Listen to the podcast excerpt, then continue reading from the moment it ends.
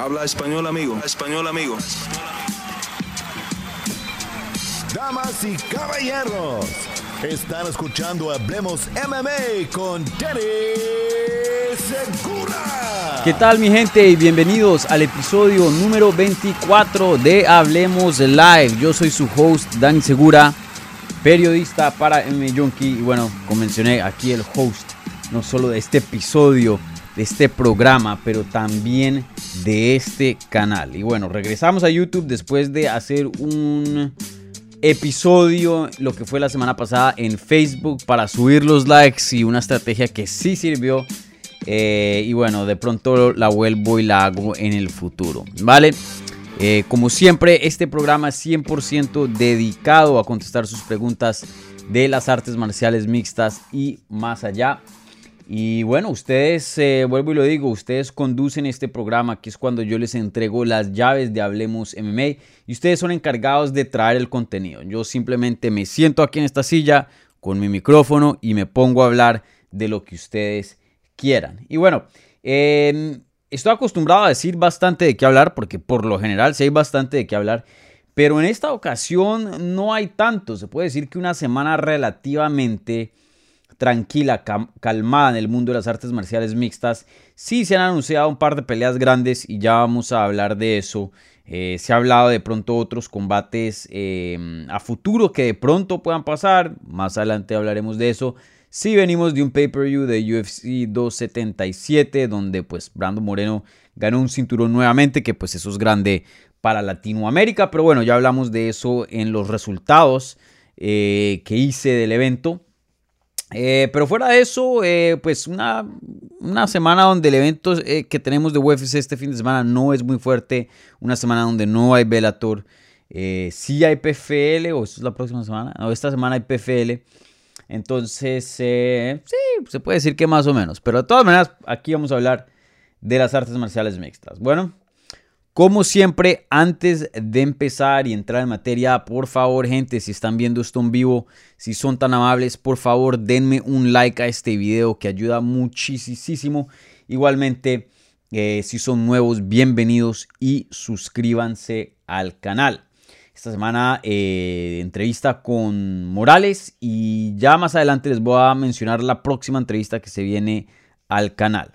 Bueno, eh, ¿qué más? ¿Qué más iba a decir yo?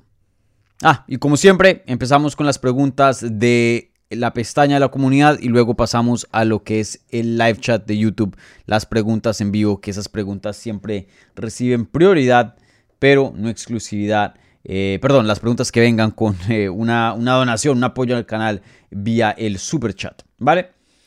Bueno, gente, entonces empecemos. Empecemos con eh, el tema. La primera pregunta de este episodio viene de Jorge A.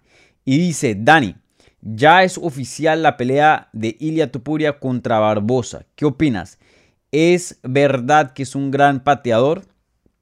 Pero Ilia es muy bueno en la lucha.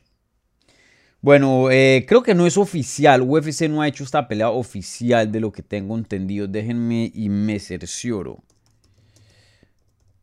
pero lo reportó eh, Eurosport, si no estoy mal, un portal en España, creo.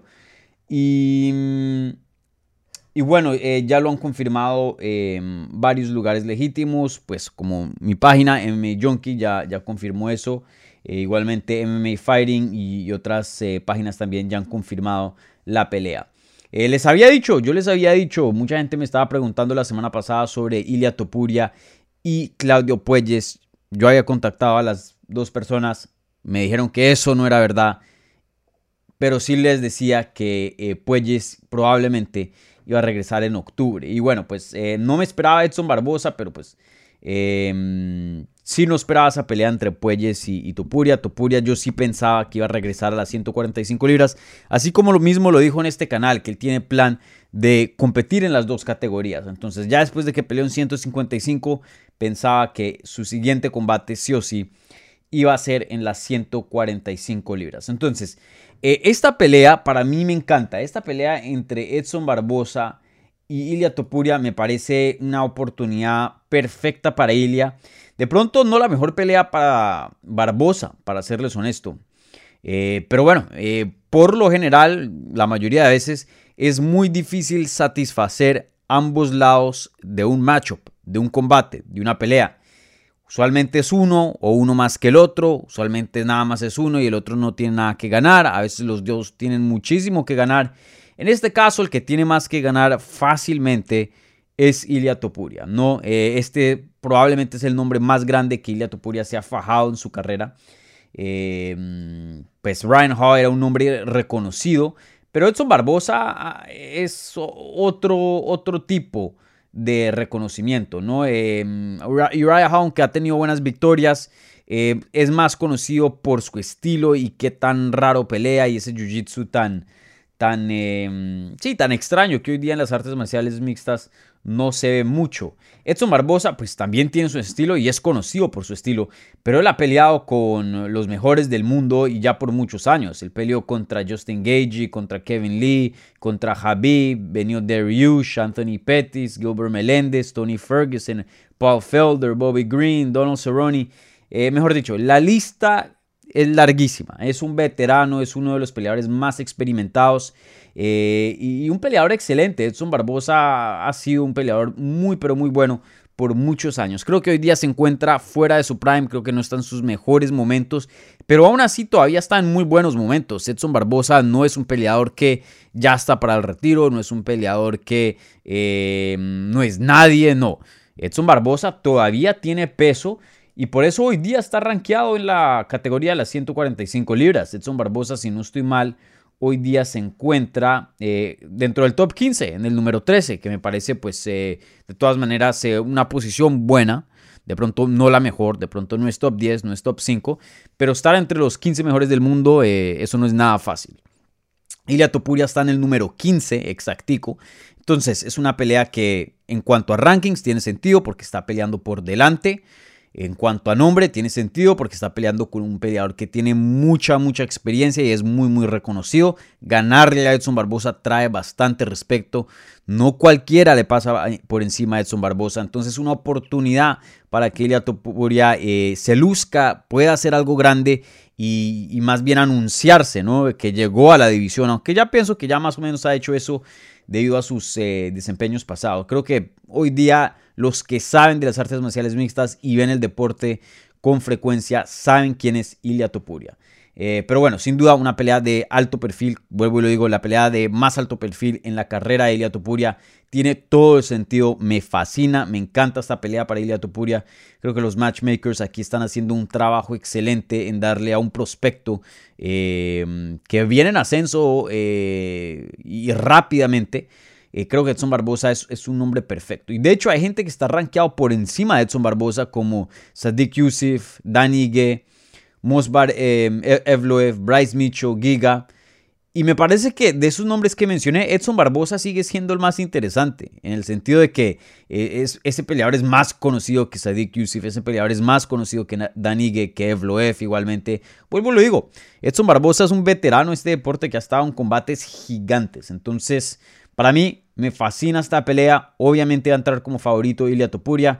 Em, pero ojo, va a tener que tener cuidado. Lo vimos que lo tumbaron en su combate pasado en las 155 libras contra Jai Herbert. Yo pienso que en cuanto a técnica de striking, por más de que sí fue una categoría de más, yo pienso que Edson Barbosa es mejor que Jai Herbert, más peligroso de pie. Entonces aquí obviamente Ilia Topuria pues va a tener que tener cuidado. Em, sí, va a tener que tener mucho cuidado con, con Edson Barbosa, pero vuelvo y lo digo, lo veo como favorito entrando al combate. Pero sí, un, combate excelente, a mí me fascina. Y bueno, para los que no saben, eh, esa pelea está pactada para el 29 de octubre en UFC Fight Night 213. Todavía no, no han dicho en dónde va a ser, todavía no han dicho eh, en qué lugar esa pelea va a pasar. Ahí veremos. Bueno, la próxima pregunta de la pestaña de la comunidad viene de mm, Wadison Flete. Saludos Dani, ¿qué opinas de la pelea de Oliveira contra Islam? Saludos, un dominicano desde Canadá, excelente trabajo. Muchísimas gracias. Eh, bueno, eh, de esto ya lo he hablado varias veces en varios de estos episodios. Más adelante pues les tendré algo mucho más detallado, una previa ya cuando nos acerquemos al evento, pero para mí es una de las mejores peleas que se ha pactado este año y, en recientes tiempos. Para mí, Islam Makachev contra Charles Oliveira me fascina. Dos de los mejores grapplers, no solo de las 155 libras, pero en todo el deporte, la verdad. Y no solo UFC, no solo... No, todo el deporte. Dos de los mejores grapplers. Y dos de los mejores grapplers en áreas muy únicas. Entonces, eh, se brinda para una pelea muy, muy interesante. Una pelea de choque de estilos. Eh, y pues más allá de eso, es una pelea por el título. Entonces, y el título a 155 libras, un título que es bien prestigioso, ya que esa categoría pues ha sido por muchos años eh, de muy alto nivel, con las mejores peleas que, hemos visto en este deporte. Entonces, em, sí, una, pelea excelente y, bueno, ya más adelante les tendré una previa y, y un análisis de ese combate un poco más detallado. Aquí Nando mandándome saludos también desde eh, México, la Ciudad de México. Por acá Alan Valencia con otra pregunta y dice, ¿qué onda Dani? Saludos desde Urapán, Michoacán, México. ¿Cómo es a Cucuy contra Dan Hooker? Bueno, para empezar, esa pelea sí no se ha pactado. Eh, pero Dan Hooker, en estos días, de hecho, si no estoy mal, creo que fue ayer martes, eh, va, va, a Twitter y prácticamente reta a Tony Ferguson. Le dice, you wanna, you wanna play ball, como quieres jugar con la pelota, o sea, quieres, quieres jugar, em, step up to the plate, le dice, o sea, ven, y, ven y te, te, posicionas aquí al, al plate, ¿no? Como si fuera un béisbol. Y luego vuelve y le responde y pone un meme.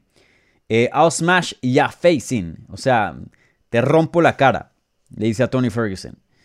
Y pone el meme de, este señor que es como un republicano eh, de, la derecha aquí en Estados Unidos, que es muy controversial, tiene un canal de YouTube y a veces pone una mesita con una silla plegable y pone un, aviso que es controversial y se cambia en mi opinión. Y, y, hacen unas grabaciones de YouTube, estoy seguro que ustedes lo han visto, donde extraños le intentan debatir en un topic donde los extraños usualmente no tienen la información correcta para estar en un debate con alguien que ya estudió un tema bien, eh, eh, bien detalladamente. Pero bueno, ese no es el punto. Y, en, ese, en ese letrero pone una foto de ese señor y ese letrero pone Hooker contra Ferguson. Es la pelea que toca hacer.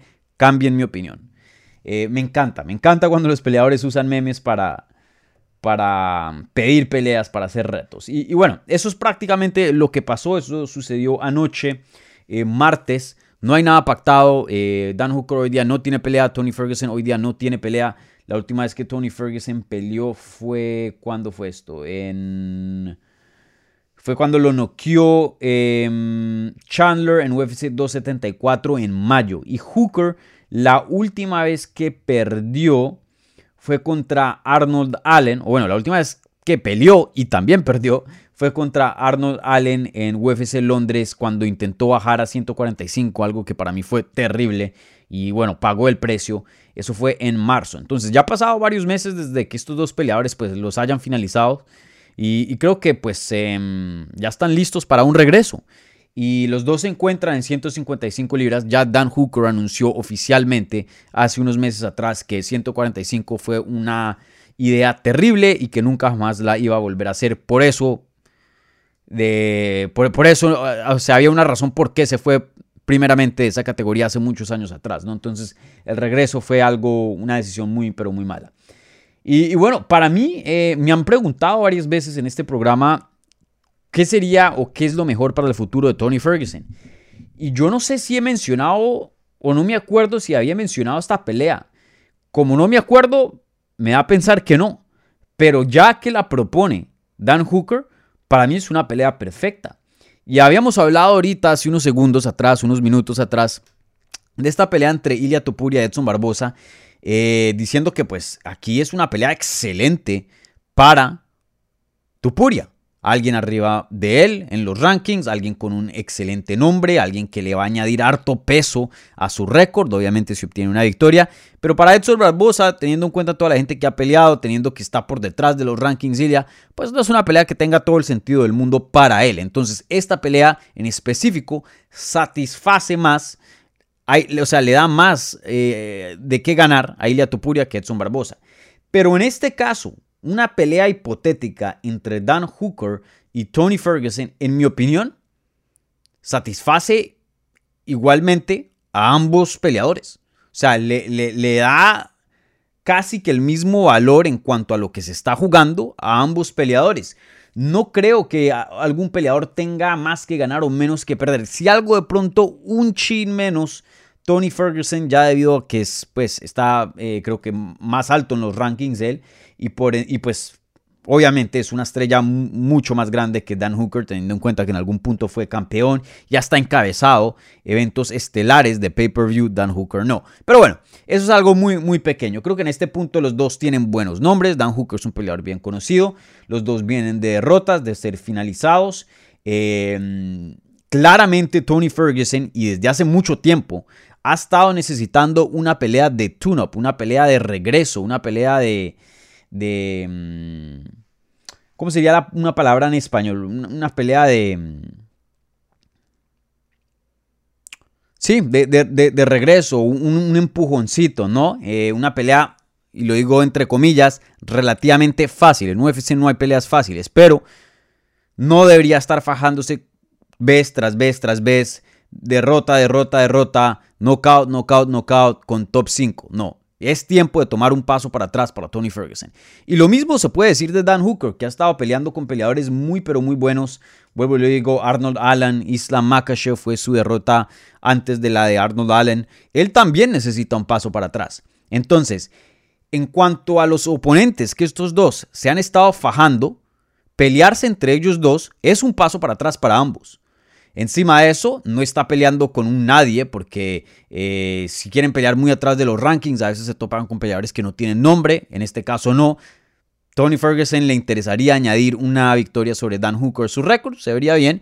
Y obviamente que Dan Hooker le fascinaría tener a Tony Ferguson en su récord, ya que pues es una leyenda de las 155 libras. Eh, y encima de eso, emocionante la pelea, mejor dicho, se las tengo que vender más. Esta pelea es excelente. Para mí esta pelea la tienen que hacer para finales de año. Tiene todo el sentido del mundo. Me encanta, me encanta, me encanta. ¿Dónde firmo? La compro. Ya, ya mismo. Para mí esta pelea es fenomenal. Y sí, me encanta. Eh, creo que Tony Ferguson. Déjeme y le busco el Twitter aquí a Tony Ferguson. A ver si de pronto, ah, ya después de un día, le ha de pronto eh, mandado ahí una respuesta a Dan Hooker. Pueda que sí, pueda que no. A veces es muy rápido en contestar, a veces ignora. Em, no. Lo último que vimos de Tony Ferguson fue. Ah, no, sí. Tuiteó un par de cosas, pero ahí puso como un meme de, Bob Esponja. Déjeme y, lo, y le pongo a ver qué, qué dice. Bueno, es un meme ahí de Bob Esponja que no tiene nada que ver, clásico de, de Tony Ferguson. Eh, y ya, no ha contestado más. No sé si eso sí, no sé si eso no, pero no le ha contestado específicamente a, Dan Hooker. pero para mí, si yo fuera al campamento de Tony Ferguson, le digo, parcero, esta es la pelea que tienes que tomar, tómala, vuelve y, nos remontamos, vuelve y cogemos fuerzas. Esto es un paso para atrás. esta pelea es excelente. Para mí está fácilmente puede ser estelar de un Fight Night. Fácilmente. Pero bueno, ahí veremos si pasa o no. A veces eh, las peleas que más tienen sentido, a veces no, no suelen pasar. Bueno, Alan Valencia aquí con otra pregunta. Y les recuerdo para la gente que está viendo esto en vivo, por favor regálenme un like, revienten ese botón, es gratis, no les cuesta nada, les cuesta medio segundo. Eh, igualmente si son nuevos, bienvenidos aquí, suscríbanse al canal. Bueno, la próxima pregunta, eh, otra vez Alan Valencia con una muy buena pregunta y dice, Dani, ¿crees que Brandon pinta para ser una estrella no solo mexicana, sino mundial dentro de las artes marciales mixtas? Yo creo que sí. Eh, Brandon Moreno para mí es un peleador que viene en ascenso, un peleador que eh, ha estado en ascenso. Cada vez parece que lo, que hace es aún más y más y más grande. Sé que tuvo una derrota no hace mucho contra Davis en Figueredo. Pero la carrera de Brandon, o sea, pinta que va subiendo. O sea, no, no, el momento que ganó el título no ha habido un momento donde se siente un bajón, inclusive con esa derrota todo el mundo sabía que venía una cuarta pelea sí o sí, que iba a ser otra pelea más de título, eh, la primera eh, o una de las pocas rivalidades dentro de UFC que necesita cuatro peleas, mejor dicho, todo lo que ha hecho Brandon Moreno hasta este punto eh, ha sido gigante, peleas del año, mejor dicho. Y, se ha vuelto una estrella. Eh, ya lo hemos hablado aquí que pues Brando Moreno y, esta es una manera fácil, de pronto un poco eh, perezosa de, hacer una investigación de qué tan grande es un peleador, pero simplemente miren las redes sociales, miren el Instagram de Brandon, tiene casi eh, un millón y medio de seguidores en Instagram. Vieron cómo salió en Dallas, cómo el público se enloqueció, fácilmente recibió la bienvenida más grande dentro de esa arena. Eh, a pesar de no ser el evento estelar. Brandon Moreno. Entonces, para México, sin duda es una estrella, sin duda es muy reconocido por allá. Eh, sin duda, pues em, hoy día la figura más importante de México, en mi opinión. Em, y creo que para el mundo eh, también puede ser una estrella. Obviamente siempre va a significar mucho más en su mercado, así como McGregor pues tiene más peso en Irlanda y en Europa, aunque bueno, de pronto en Estados Unidos hasta hasta de pronto es igual de, estrella o hasta más, quién sabe. Eh, sin duda acá ha hecho mucho. Eh, pero ustedes saben a más o menos lo, que me refiero. Igualmente con Israel Adesanya. Aquí en Estados Unidos es una estrella, la gente lo conoce, eh, la gente que le gusta las artes marciales mixtas, pero en Nueva Zelanda, en Australia, en esas partes, en la, en la Oceanía, ¿no? Es, es, un peleador mucho más reconocido. entonces eso es lo que veo para Brandon Moreno. creo que México por cultura es, tiene una influencia muy grande en el mundo. Obviamente, eh, si vas a cualquier parte del mundo, la comida mexicana existe. En el boxeo, pues México tiene eh, una huella muy, pero muy grande. Eh, y eso ayuda, ¿no? creo que de pronto si vienes de otro país, pongo el mío para de pronto no ofender a nadie. Colombia, aunque mucha gente hoy día pues le gusta Colombia, mucha gente va a vacaciones a Colombia y eso, de pronto no tiene como el mismo peso de influencia cultural, ¿no? en cuanto a hablando a lo mundial. Entonces, si ven ese video que puse de Conor McGregor hablando, para la gente que estaba preguntando, hey, ¿de dónde salió este video? Conor McGregor tuvo un audio en Twitter, yo saqué ese audio y lo puse en video para que ustedes lo puedan ver aquí en el canal, hablando bien de Brandon Moreno. También habló, bien de otras cosas, de Amanda Nunes igualmente, pero yo solo corté la parte de Brandon Moreno, ya que pues esto es lo que nos interesa a quien hablemos MMA, el enfoque en los peleadores hispanos. Em, y, ven hablando um, Conor McGregor diciendo el número uno, campeón, campeón, viva la México, viva la México. Em, a la gente le gusta México, man. Entonces pienso que sí, Brando Moreno tiene para no solo ser estrella en México, que ya lo es, y puede llegar a un más alto, pero para el mundo entero puede ser una figura mexicana, un peleador clásico mexicano eh, que la gente pueda ver y, llamar y, estar ahí apoyando. Sí, claro, Brando Moreno es, es excelente. Y un peleador también que eh, tiene la cabeza bien puesta, ¿no? A veces se escucha, especialmente con McGregor, cuando estaba metiendo en tantos problemas. Uno dice, uy, ¿este dónde va a terminar? Hay peleadores que uno ve en ascenso y a veces escucha uno em, detrás de las cámaras cosas, rumores, y uno dice, men. Pero Brando Moreno no, es un man de familia, es un man bien. Entonces, em, no, no, tiene eso em, en contra, ¿no? Porque muchos peleadores a veces hasta son sus, eh, sus peores enemigos ellos mismos. Este no es el caso de Brandon.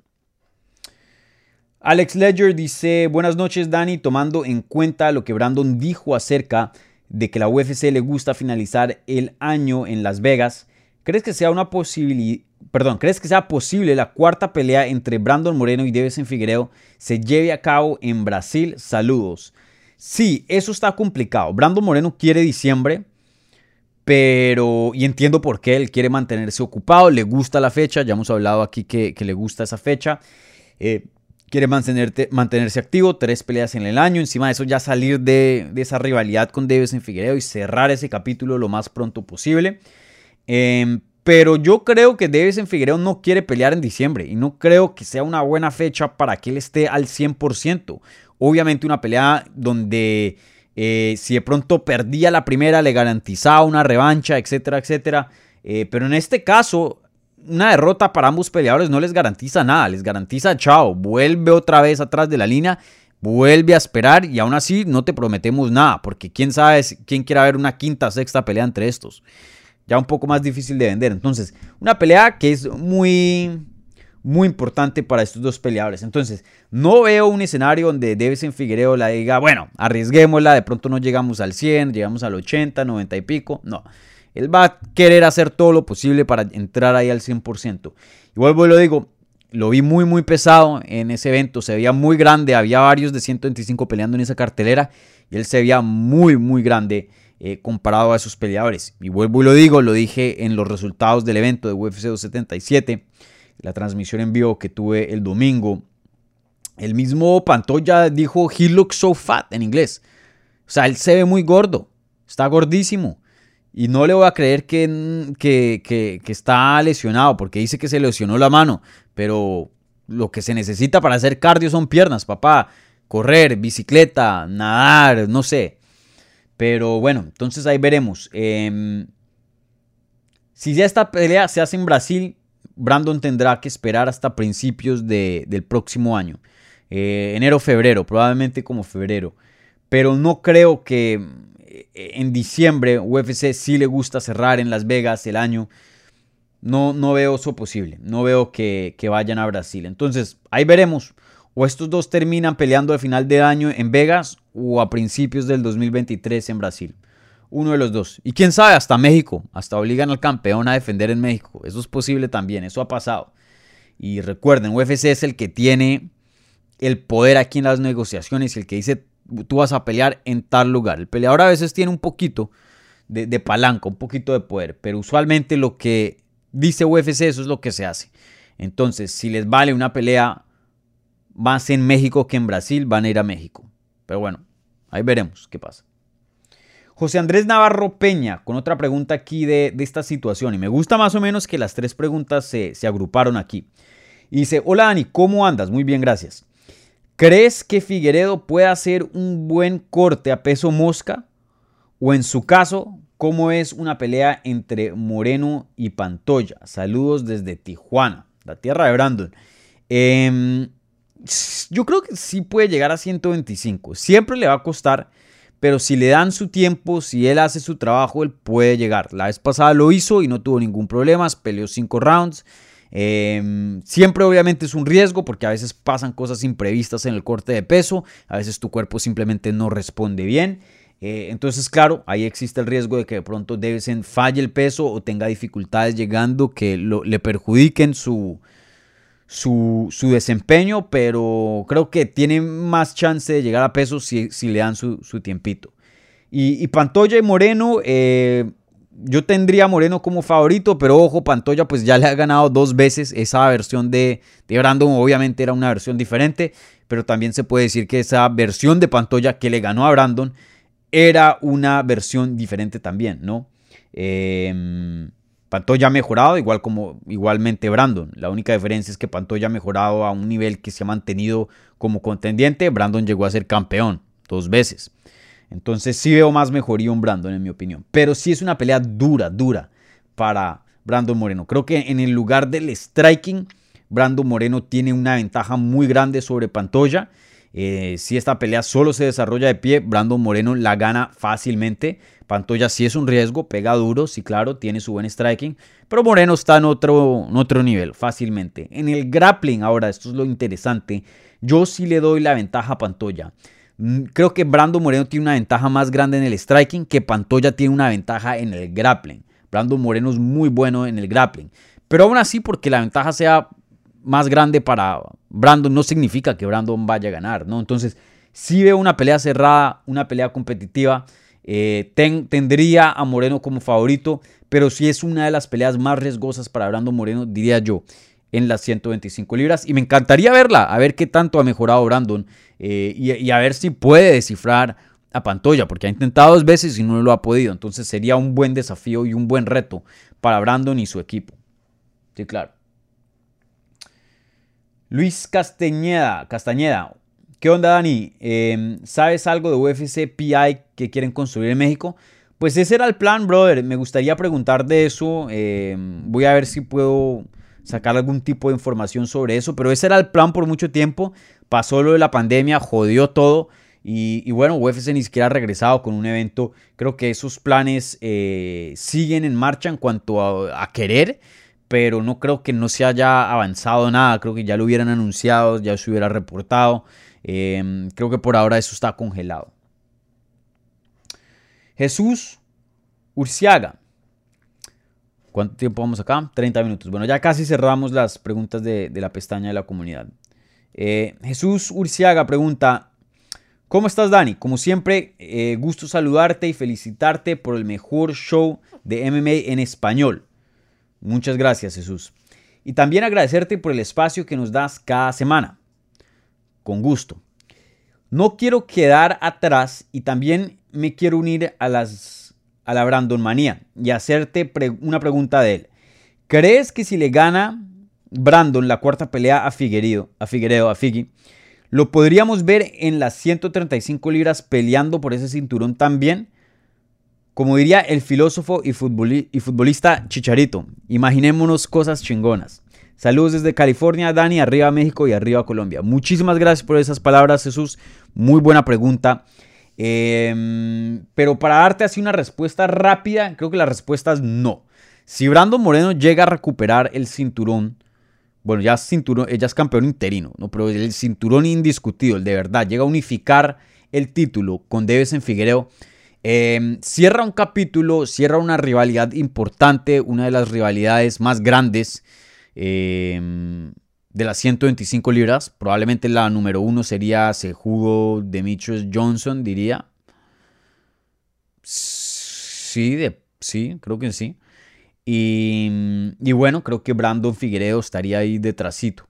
O, creo que hasta la par. Porque en cuanto a, estos Figueredo, perdón, em, Johnson y Sejugo pelearon dos veces y, tampoco es que había ahí mucha mala vibra. Estos pelearon cuatro y nos dieron una pelea del año, casi una pelea del año. Si, si no hubiera sido, eh, si no hubiera llevado a cabo esa pelea entre John Jacek y Jan Whaley, Brandon Moreno Figueredo, uno, fácilmente la pelea del año.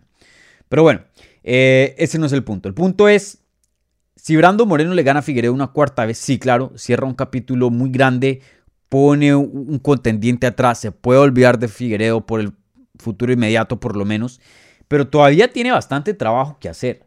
No es que limpió la división y ya pueda subirse a las 135 libras. Recuerden, Pantoya está por ahí, que Pantoya se está luciendo muy muy bien y tiene dos victorias sobre Brandon Moreno. Igualmente, eh, Roybal ha, recobrado una victoria, pero pues tener en cuenta que él perdió contra em, Moreno. Askar Askarov tiene un empate con Moreno. Sí sé que viene una derrota contra Kaikara France, pero si consigue una o dos victorias ya va a estar ahí.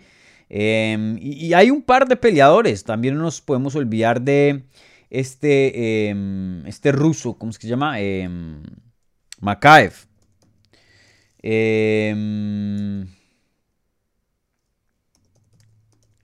¿Cómo es que es el nombre? Makaev, ¿no es? Mukaev. Eh, ya se me está olvidando el nombre de este fulano. Es que hay mucho de qué recordar. Mis disculpas. Sí, Mukaev, perdón. Muhammad Mukaev. Obviamente está muy verde todavía, pero pues dele un uno o dos años mientras em, Brandon no, pelea contra Figuereo, cierra ese capítulo, Pantoya igualmente, eh, quién sabe dónde se encuentre ese muchacho en ese entonces. Y 135, brother, esa es la división más compleja hoy día en, UFC. Hay contendiente tras contendiente tras contendiente y nunca se acaban, mejor dicho, eso está requete poblado, eso está, pero las 135 libras hoy día es la mejor división de UFC y tiene un talento fenomenal, es súper, súper profunda.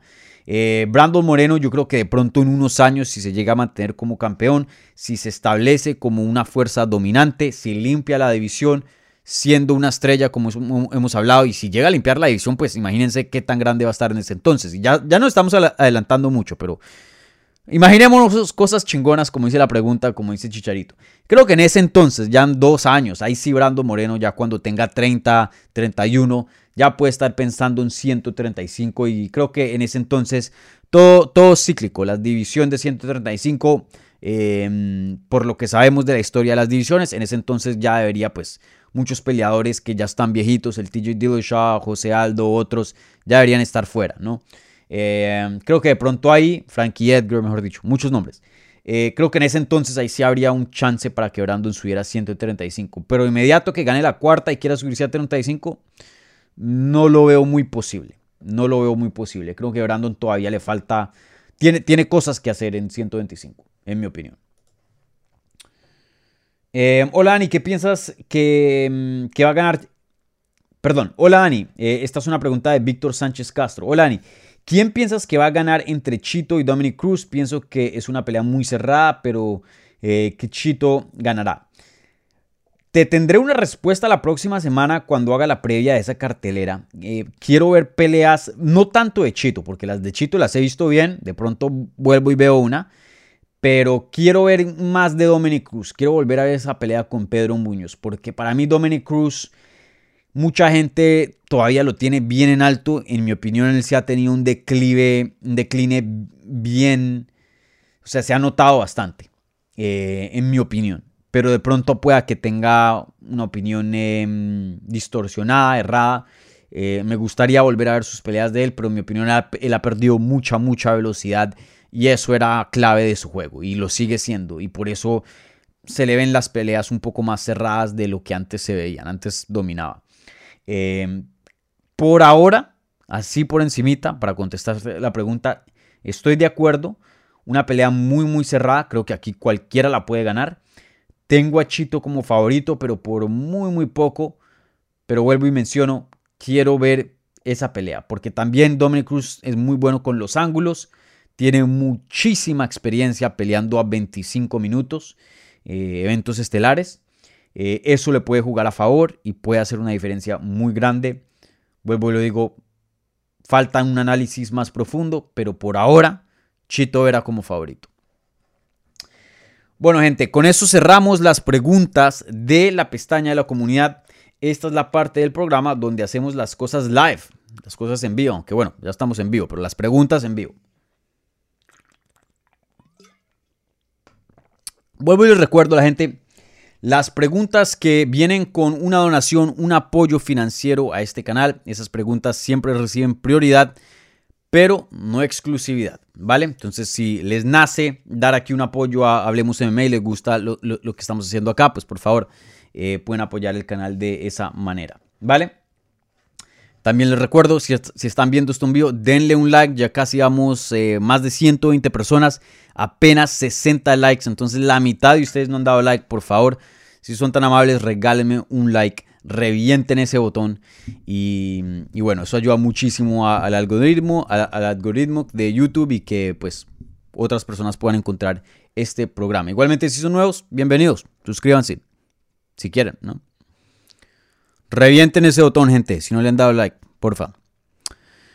Bueno, ahora pasamos a las preguntas del live chat. Em, contestando primero las que vinieron por el super chat y ya luego pasamos a lo que son las preguntas eh, normales que se han hecho en este chat. Entonces, em, bueno, la, la, primera ni siquiera es pregunta. Jesús Urciaga, que hizo pregunta en el community chat, dice, no hay pregunta por aquí, Dani. Solo un pequeño apoyo para que sepas que la comunidad de MMA en español valora mucho tu trabajo. Vamos con todo. Muchísimas gracias, Jesús, por esas, esas palabras. Em, muchas gracias, brother. Muchas, muchas gracias. Eso ayuda bastante. Y, bueno, más allá de, la donación, aprecio mucho tus palabras y, tu apoyo. Em, eso significa mucho. El apoyo de ustedes significa todo para mí. José C. Bonilla. Dice, como dijo Jesús, más arriba, gracias por tanto. La comunidad de MMA valoramos mucho tu contenido. Que sigas creciendo eh, en la vida y en el trabajo. Muchísimas gracias, José. También eh, excelentes eh, palabras. Muchas gracias. Aprecio mucho eso. Muy amables ustedes. Aquí Alan Valencia con otra una donación por acá. Dice, Dani, en mi opinión, el cinturón interino no debería ser idéntico al cinturón del campeón indiscutido. Debería ser del color plata. Ja, ja, ja, ja. Saludos. Alan, yo estoy 100% de acuerdo, brother. Y yo le llevo diciendo esto mucho, pero mucho, pero mucho tiempo. Y no es para desvalorarlo, no es para quitarle a Brandon o cualquier persona que ha ganado el, cinturón interino. Em, pero sí tiene menos valor. Obviamente sigue siendo un título mundial, estás peleando por un título mundial dentro de UFC y aunque no estás peleando con el campeón, brother, Todas las peleas de, título interino involucran dos del top 5, por lo general. Rara vez no. O sea, de todas maneras te estás fajando con un peleador élite de los mejores del mundo. Entonces, claro que tiene algo de peso. O sea, no, es nada, porque sale el Davidson diciendo, no, ese es un cinturón de, plástico, eso no vale nada. No, no, no, tampoco. Ganarle a Kai Cara France no es fácil. Pelear 25 minutos con Kai Cara France no es fácil. Finalizar a Kai Cara France aún más difícil. Entonces, eh, al, haber hecho eso, pues obviamente tiene su valor y tiene que venir con un cinturón, con un reconocimiento, pero a la misma vez, toca decirlo como toca decirlo, no le ganó al campeón. Todavía hay un campeón indiscutible. Y claro, se van a unificar los títulos, pero sí, no estoy de acuerdo, no debería ser idéntico, lo deberían hacer plata. O sea, sigue siendo bien, sigue siendo nice, pero un pasito detrás del cinturón actual que eso me parece, a mí en mi opinión, justo. Hace una buena diferencia entre esos dos. En mi opinión, obviamente eso es un detalle, una bobada, por decirlo así. Em, pero en mi opinión, eso debería, lo debería hacer UFC. Me imagino que UFC no hace eso porque no quieren un cinturón de plata en el póster, ¿no? Quieren, se están peleando por un cinturón, ¿no? Y quieren el, el de oro, ¿no? En cuanto a, a lo vistoso, pues el de oro, pues obviamente se ve mucho mejor. Eh, pero en mi opinión, sí, sí debería ser de plata, en mi opinión. Bueno, a ver, algo más por aquí el super chat. No, señor. Ahora pasamos a las preguntas de mm, las normales. Y bueno, y si viene un super chat, pues paramos. Como dije, siempre reciben eh, prioridad esas preguntas. ¿Cuánto vamos, aquí? Ah, ¿Cuánto vamos aquí? 41 minutos. Bueno, unos 20 minutos, mi gente. Nos quedamos aquí contestando. Edgar Vidal, bebé. Hola, ¿qué tal, Daniel? ¿Cómo estás? Muy bien, gracias. ¿Sabes por qué se cayó la pelea de Alexa Grasso? Qué mala fortuna. Siento que hubiera ganado esa pelea. Ya se aproximaba una pelea de campeonato. Sí, claro, esta pelea era súper importante. Eh, ya cuántas tiene en línea Alexa, tres, si no estoy mal. Eh, tres consecutivas en 125 libras. Y, bueno, si hubiera ganado acá, esta hubiera sido su cuarta. Yo la tenía como favorita. Creo que sí, em, sí estaba como favorita para ganar eh, el combate. yo le mandé un mensaje a Alexa. De hecho, yo vi tu pregunta porque esta, esto fue antes de la transmisión. Y me contestó Alexa. Eh, y me dijo que fue por lesión. Se lesionó. Ella usualmente al equipo de ella no le gusta decir lesiones específicas. Y entiendo y respeto eso. Hay peleadores que dicen, sí, me, me, jodí la rodilla, esto, lo otro. Ven a, peleadores ser muy abiertos con eso. Pero sí entiendo que a veces hablar sobre lesiones de pronto a veces... Em, no sé qué tan posible sea, pero no es loco pensar de que de pronto tu oponente diga, uy, esta persona ya ha pasado por dos cirugías de rodilla, venga y atacó a la rodilla. Creo que eso es posible. Em, pero bueno, no sé qué tipo de lesión, pero se lesionó a Alexa Grasso. Em, le voy a preguntar eh, exactamente, em, de pronto no específicamente cuál fue la lesión, si no me quiere contar, pero qué tan grave fue y qué tanto tiempo la podemos esperar fuera del combate. pero bueno, espero que no sea nada grave y y la podamos ver este año porque sin duda una de las mejores peleadoras hoy día en 125 libras, eh, de las pocas latinas en esa categoría y una peleadora que, vuelvo y le digo, Valentina Shevchenko es un monstruo, obviamente favorita contra quien sea, pero Alexa Grasso me parece un reto interesante y ya he mencionado eso eh, en el pasado, ¿por qué? Creo que eh, es de las pocas que de pronto no le pasa a Valentina Shevchenko en el striking, pero por lo menos se acerca y, o sea, le, da una pelea mucho más dura que muchas eh, en el pasado.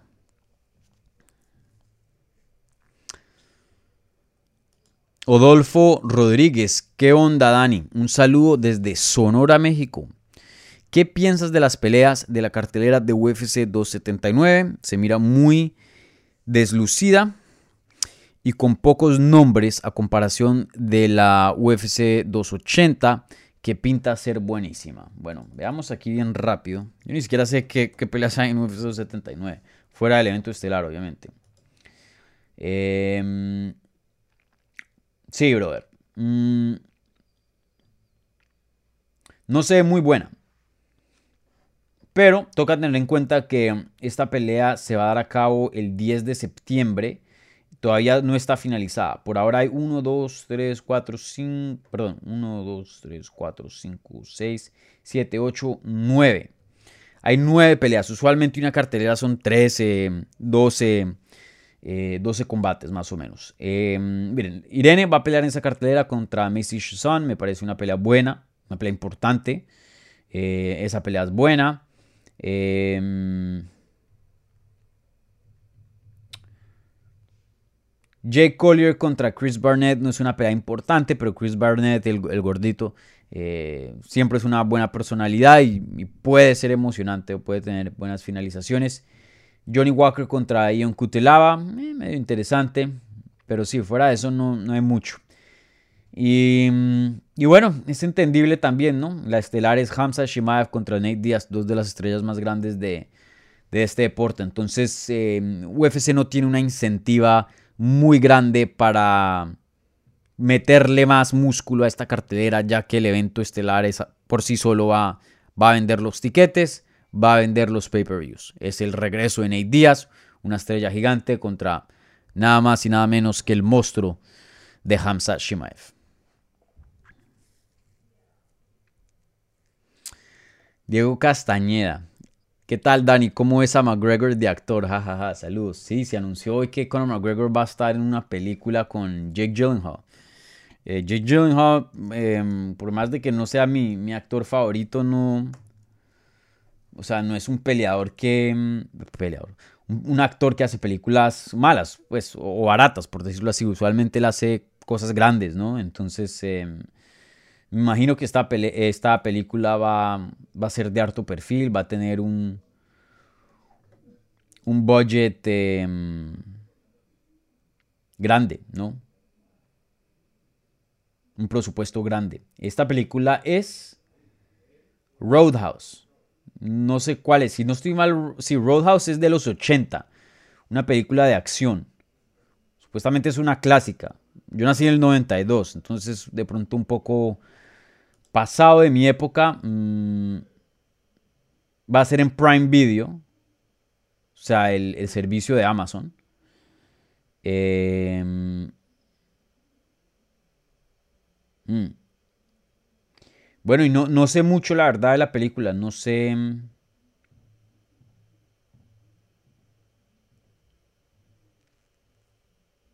Ah, va a ser en la Florida. En Los Cayos. Entonces Conor McGregor se va a estar por acá. Eh, quién sabe, pronto hacen un tour de, de, relaciones públicas para promocionarla y hacen entrevistas y de pronto me puedo apuntar para eso, quién sabe. Em, pero sí, eh, supuestamente esta es la trama, les digo. Es de un, un ex peleador de UFC que toma un trabajo como un bouncer, como un, alguien de seguridad en un club, en un roadhouse en, los Cayos de la Florida. Pero pronto se descubre que este paraíso tropical no es un paraíso. Y no se sabe quién va a ser McGregor, porque el peleador de UFC va a ser Jake Gyllenhaal. No se sabe cuál es el rol de McGregor. Em, fuentes dicen. Y bueno, eso es todo lo que dice acá en cuanto a a noticias.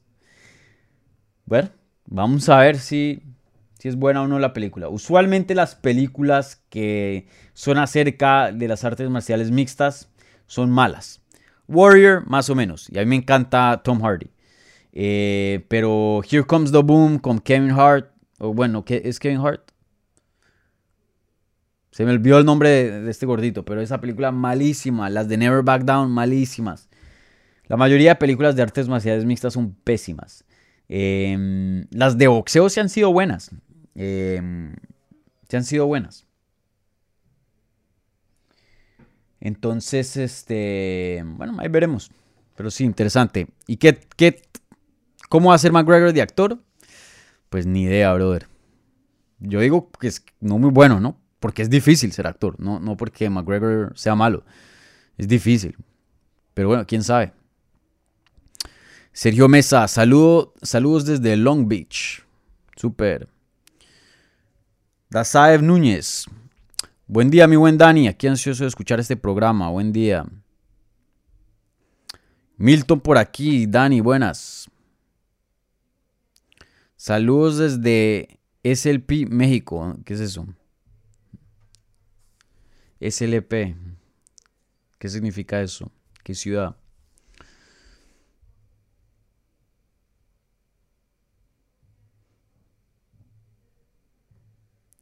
A13.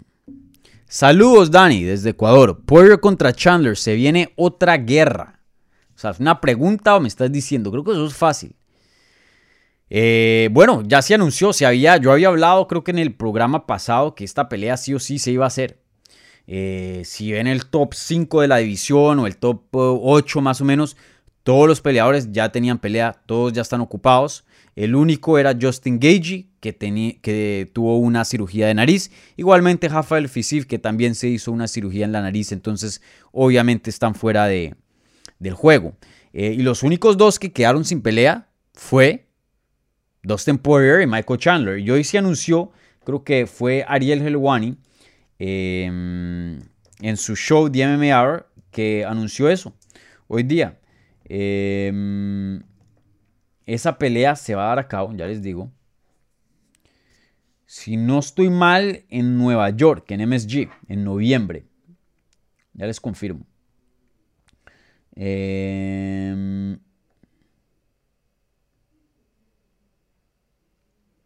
Sí, aquí Ariel pone eh, contra Chandler. Espérate un segundo.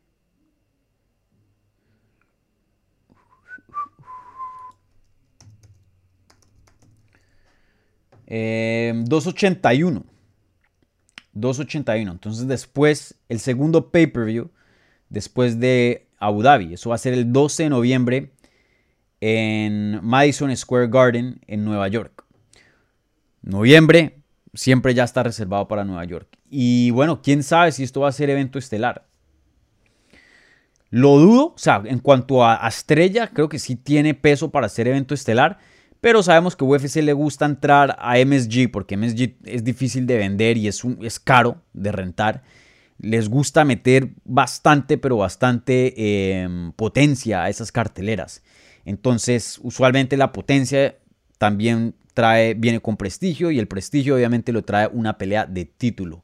Entonces, em, esta de pronto sea evento coestelar, pero sin duda creo que la tienen que hacer cinco rounds, ¿cierto? O sea, si la hacen tres rounds, eso es un, crimen. Eh, seguramente va a ser estos eventos coestelares sin título, pero a cinco rounds. Digo yo. No estoy, no, Aquí todavía no han especificado eh, exactamente eso. Ahí veremos. Pero sí, se los dije, todo pintaba. Y bueno, no era aquí algo, eh, un análisis loco mío, fenomenal, no. Era muy obvio que iba a pasar.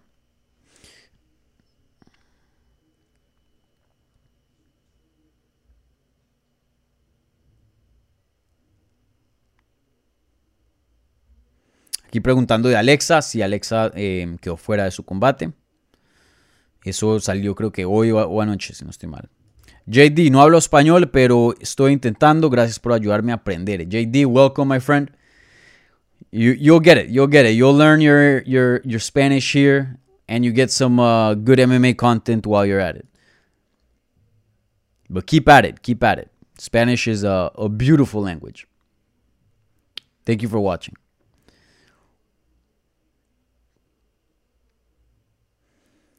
Adolfo Rodríguez, Dani, que has escuchado a Justin, vuelvo y les digo, acabo de tener una cirugía de la nariz, va a estar fuera por bastantes eh, meses. Eh, dudo que pelee nuevamente este año. Va a pelear probablemente a principios del próximo año. La nariz es muy delicada. Muy, muy delicada. Toca dejar que se recupere al 100. Con la nariz no se juega. Porque ya después de que se te rompe una vez, cada vez es aún, queda más débil y es más fácil de romper y es más fácil de romper. Yo conozco, no voy a decir nombres, pero conozco eh, un peleador que, tuvo problemas de, nariz y, prácticamente a cada rato se la rompía porque ya estaba tan quebrada y, eso perjudicaba a este peleador muchísimo en todas las peleas. Y bueno, este peleador sigue activo hoy día. Pero no voy a nombrar eh, nombre.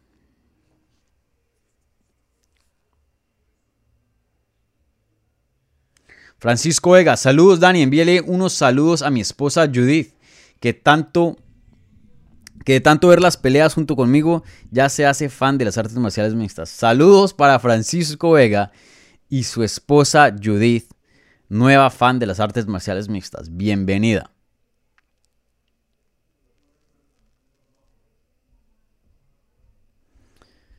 Mm, mm, mm. Aquí una pregunta de el super chat. Y esto viene de Suárez. Suárez con dos Zetas. Entonces es Suárez, ¿cierto? Ya Alexa no peleará y parecía ser la siguiente en ir contra Shevchenko. ¿Crees que Valentina vaya contra Núñez de ser tardado la recuperación? Eh, a veces pasa, a veces pasa que una peleadora o peleador eh, está planillado para pelear, pero se lesiona y no hay contendiente. Entonces esperan a la recuperación y en vez de poner esa peleadora o peleador a pelear nuevamente, em, lo mandan al título. Eso pasa. Puede que pase con Alexa. Quién sabe, toca ver bien la división. Es que la verdad no hay nadie así bien clarito, ¿no? Para. Para Valentina Shevchenko. Algunas personas van a decir, ah, pues yo quiero ver la revancha entre Santos, Tayla Santos y Valentina Shevchenko. Estuvo cerca de ganarle, en mis ojos ganó esa pelea, pero Tayla se rompió el orbital. Va a estar un año por fuera. Eso, toma muchísimo tiempo. Em, y fuera Tayla Santos, Kaylin Chukegen, la número uno, ya peleó y perdió. Número dos, Tayla Santos, vuelvo lo digo, recuperándose. Murphy, Perdió hace poquito contra Shevchenko, le gana Misha Tate, todavía necesita más, tiene que hacer mucho más, está rankeada número 3. 4 Jessica Andrade, pero Jessica Andrade está peleando un 115, no un 125. Y 5 Alexa Grasso. Entonces, es muy posible, si Nunes decide defender el cinturón de la 145 o pelear con otra, como Ketlen Viera en 135, y no pelear contra Shevchenko en esa super pelea, la siguiente ahí es graso y si no es una lesión muy grave, de pronto nada más son un, par de semanas, porque recuerden, estamos cerquita al combate. Puede que ella nada más necesite dos o tres semanas para recuperarse, que no es mucho, pero simplemente el tiempo no, no, le servía para la pelea. Em, ¿Quién sabe? Puede que veamos a Alexa Grasso su siguiente combate que sea una pelea de título. Puede que pase. Todo depende de la recuperación y de qué quiera hacer Nunes y UFC. Porque sin duda, pues la pelea más grande pues, es esa trilogía entre Amanda Nunes y, y, y Shevchenko, ¿no? Clarito.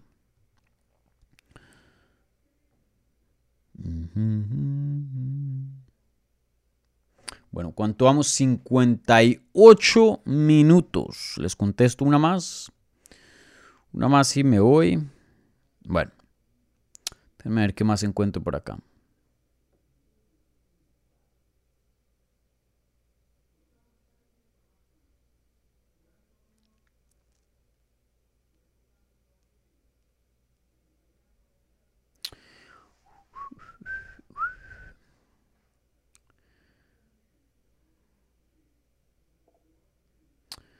Bueno, ¿qué otras preguntas por aquí hay? No veo mucho.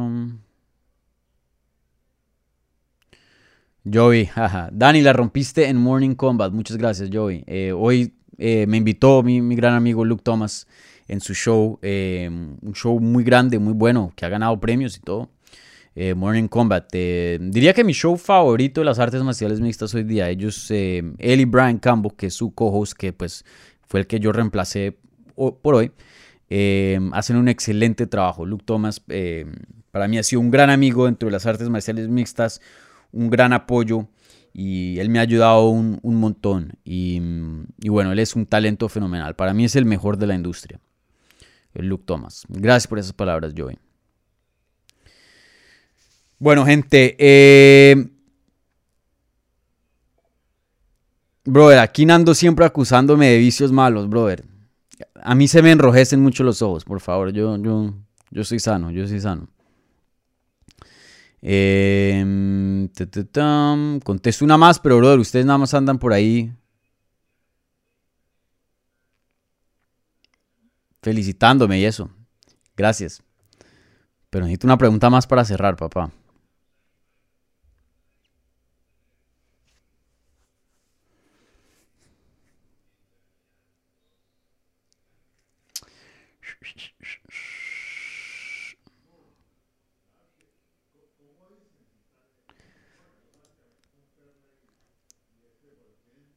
Dani, ¿es cierto más Vidal contra Burns estelar para UFC 81? Yo no he escuchado eso.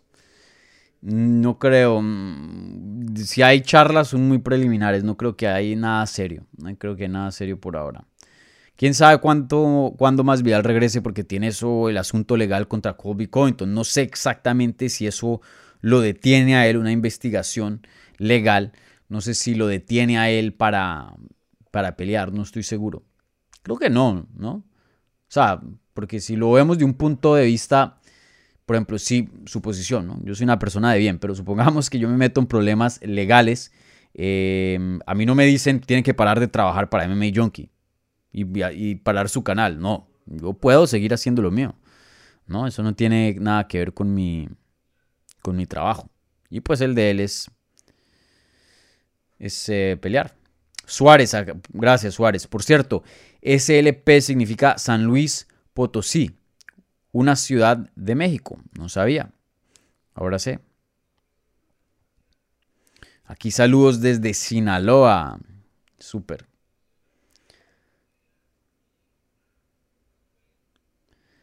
Trucos web, amén. Trucos web sin perdón. Barbosa ya está roto. Tony Ferguson está en caída libre. De pronto, Barbosa roto no está. Tony de pronto más. Eh, Barbosa todavía, en mi opinión, Barbosa antes era un top 5. Por mucho tiempo lo fue. Después tuvo un bajón, top 10. Hoy día no creo que sea top 10, pero en mi opinión, si pones a todo el roster, a todos los de las 145 libras, Barbosa tiene que estar entre los mejores 15. Todavía es alto calibre. No era lo que era antes, sí, claro, pero sigue siendo un buen peleador que puede conseguir victorias grandes, importantes. Eh, no contra los mejores, mejores, pero sí contra peleadores de respeto. Y Ferguson, mm, ahí veremos. Para mí se vio muy, muy bien contra, contra Michael Chandler, pero luego lo noquearon. Ahí veremos, ahí veremos. Bueno, gente, con eso voy a cerrar aquí. Voy a cerrar aquí eh, el programa. Ya pasadito un chin más de una hora, ¿vale? Entonces, Muchísimas, muchísimas gracias a toda la gente que estuvo esto en vivo. Ya les tengo una noticia acerca del siguiente invitado, una entrevista que va a publicar mañana. Pero primero, vuelvo y les digo, si están viendo esto y no han visto, eh, perdón, no, le han dado like a este video, por favor, regálenme un like, que eso ayuda muchísimo, ¿vale? Eh, igualmente, si son nuevos, si les gustó el programa, bienvenidos. Yo hago esto semanalmente, todos los miércoles a las 9 de la noche, hora este, hora de Miami. Aquí hablemos live. Eh, y bueno, más allá de este programa en vivo, también tenemos em, análisis antes de carteleras, o sea, previas, resultados, o sea, análisis después de eventos. Igualmente tenemos entrevistas con todos los eh, mejores peleadores de habla hispana y mucho más, mucho, mucho, mucho más. Entonces, eh, si quieren contenido de las artes marciales mixtas en español, por favor, suscríbanse. Eh, como siempre me pueden seguir a mí en todas las redes, Twitter, Instagram y Facebook en arroba TV y eso es D-A-N-N-Y. Eh, igualmente pueden seguir Hablemos MMA en esas mismas redes en arroba Hablemos MMA. Bien simple. Eh, y bueno, les recuerdo, como ven aquí abajito, todo este mismo contenido también está disponible en audio por si lo quieren el contenido más portátil en el gimnasio, el carro, etcétera. También tenemos ese servicio para, para los que les gustan los podcasts, ¿vale? Em, si están escuchando un podcast en, esto, por favor, déjenme un buen review. Eso ayuda muchísimo. Si están viendo esto en YouTube, vuelvo y lo digo, un like. Y apenas se acabe la transmisión, mi gente, vayan y comenten algo en los comentarios, emoji, lo que quieran, un saludo. Em, eso ayuda también en el algoritmo, ¿vale? Bueno, el próximo invitado va a ser nada más y nada menos que Vicente Luque. Ya grabé la entrevista con Vicente Luque, más o menos eh, como unos 20 minutos de largo.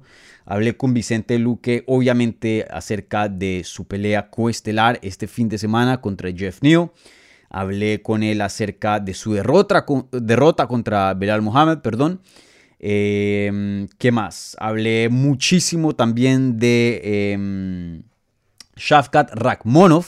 Para los que no saben, Shafkat Rakhmonov entrena en el gimnasio de Vicente Luque, entonces me dijo de, cómo ha sido su experiencia entrenar con él y cosas ahí del gimnasio. Igualmente hablamos de esa pelea de las 170 libras que también mencionamos aquí en el programa. Hamzat Shimaev contra Nate Díaz, por si no se acuerdan.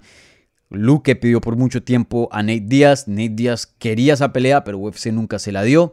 Y hoy día se encuentra peleando con Hamzat. Entonces hablamos no solo de esa oportunidad que eh, desafortunadamente Luke perdió, pero igualmente Em, la pelea con Hamzat, que pues em, una pelea grande, por más de que de pronto no sea muy competitiva, sin duda es una pelea gigante. Y para los que están sorprendidos y dicen, bueno, pero Vicente Luque no es brasilero, no. Lo hemos, bueno, pues sí lo es, pero lo hemos tenido por acá en el programa. Él habla español muy, muy bien. El papá de él es chileno y el español de él es perfecto. Tiene un poquito de acento portugués, pero el castellano de él es, es fenomenal. Entonces, bueno, em, ahí tendremos em, a, a Vicente Luque. Esa entrevista va a estar publicando por la mañana.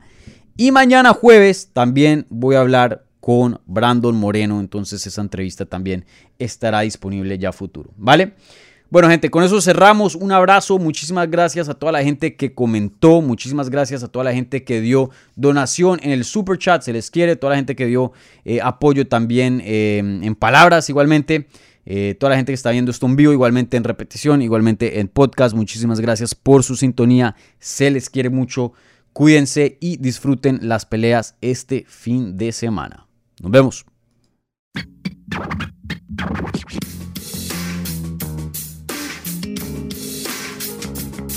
Gracias por escuchar Hablemos MMA.